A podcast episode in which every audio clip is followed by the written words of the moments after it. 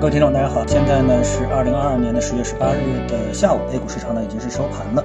那么今天市场最明显的一个特征呢，就是冲高回落啊。那这个特征呢，和一个交易周以来市场的特征呢，已经是出现了一个比较明确的一个变化。那么这个变化呢，实际上我们就得换一个视角去看了。那我们之前谈的就是市场上涨的一个原因，一个逻辑是什么？就是我们现在的三千点之下的估值啊，要比四月份的三千点之下的估值明显呃是被低估了。所以呢，市场具备反弹的力量，所以市场呢就。出现了反弹，那那么现在呢？当持续的反弹一段之后呢，我们都知道市场是不可能永远上涨的，所以呢，它需要休整，然后呢，继续的寻找向上的空间。那么这个时候呢，一旦市场出现了冲高回落的这个架构的时候呢，我们就得考虑市场是不是会进入到盘整啊？那这个呢，无论是我们从这个波浪理论，特别是我们从缠论的角度，那么市场出现回落之后，它的第一考虑就是有两种可能性，一种 V 型的，就是上去之后怎么上去怎么下来，对吧？还有一种呢，就上去之后，哎，做出一个盘整的一个区间。从这个操作的原则上来说啊，我们说缠论的操作原则是什么呢？就是不参与盘整啊，因为盘整之后，我们不知道它一定是向上还是一定是向下，我们不知道。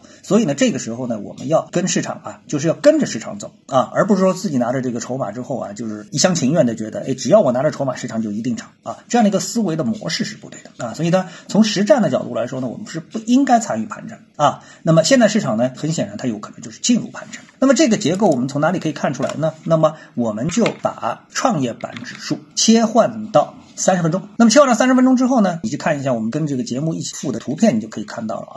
那么从创业板指数在两千两百五十点附近开始上攻。一波拉到了两千三百七十五点附近的这样的一个位置，这一波的拉升，那这个呢就是一浪，然后呢出现了一个二浪、三浪、四浪、五浪，那么到了今天最高是两千四百六十九点的这个位置呢，那差不多呢是完成了一个在三十分钟图上面非常清晰的一二三四五浪的上升结构。那么这个结构出现之后呢，今天出现的调整呢就很正常了。那么这个调整之后，是不是就会在这个位置差不多呢？我们说啊，以这个两千四百五到两千四百一，因为这次回落呢已经是跌破了两千四百五十点附近的，也就是前面第三浪的这个高点，就三十分钟当中我们看到第三浪的高点啊。这个跌破之后呢，那么进入到盘整，这里盘整一个区间呢就毫无疑问就成立了。那接下来呢，我们的重点就是要观察这个盘整它到底是向上突破还是向下突破。而缠论操作的原则呢是不。参与盘整，什么叫不参与盘整呢？就是现在应该是适当减少筹码。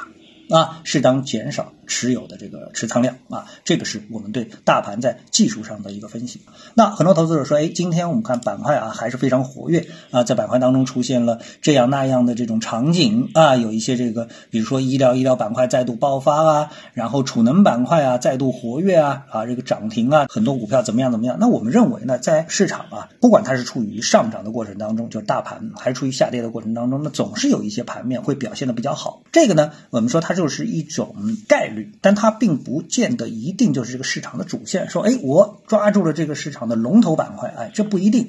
你一定要给自己啊扣上这么一顶帽子，你不一定能够抓到龙头板块，但是呢，你应该能够判断出整个市场的大方向以及大方向它的大格局是怎么样的，这个其实更重要啊。就像我们现在看那个美股市场，美股市场在这两天反弹出现的时机点啊，比 A 股要慢。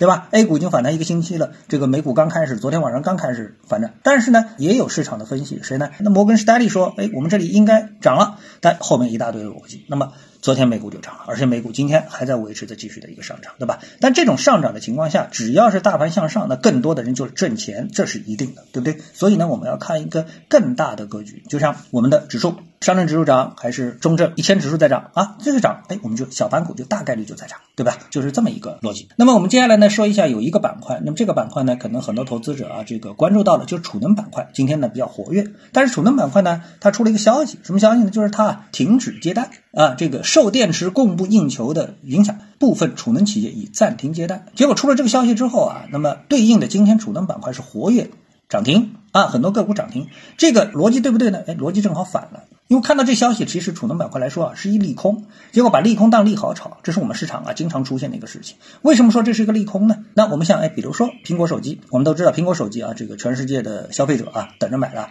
每次每年新品出来有个几千万是很正常的啊。比如说打比方，五千万台大家准备买苹果，这苹果呢，它如果正常情况下面，它确实就是能生产五千万台，然后买出市场需求，然后它挣大把的钱，对吧？但是呢，如果说哎，苹果上它我生产的时候它缺一东西啊，我缺电池，我现在在全世界只能采购到一千万块电池，我采购不到五千万块电池。那这时候你说你对苹果是利好还是利空？这当然是利空，因为它不可能卖一个没电池的手机给你，对吧？那它必须得等到另外有四千万台块电池的时候，它才能把这个五千万才这个手机给生产出来，然后再给你。如果它一年都采购不到，那可能它接下来啊，iPhone 十五都出来了，它前面十四啊还卖不到五千万，那对这个苹果来说，它不就是一个特大利空吗？对不对？其实就这么理解。那现在储能板块呢？哎，有人要做储能的项目。我把企业或者这个园区啊，我要做一个储能项目，然后他就去找这个储能的这个相应的公司，然后储能公司说我现在不给你做，为什么不帮你做？因为我作为你的储能设备当中非常重要的一个环节，电池我没有，我买不到。卖车的说我发动机采购不到啊，这这个这么一个简单的道理，所以你说是利空还是利多呢？对吧？所以呢，很多消息其实非常简单。那么这个时候啊，你看到这个消息，它的逻辑上是不通的，它的上涨是不通的，那我们就应该规避啊，应该规避。好，那么这个呢，就是我们今天啊跟大家所交流的，从大盘到板块这样的一些观点。各位有什么想法或者是感受的话呢，欢迎在评论区里呢一起的交流。也希望各位呢是多多点赞、转发、订阅我的频道专辑啊。我们下期的节目时间再见。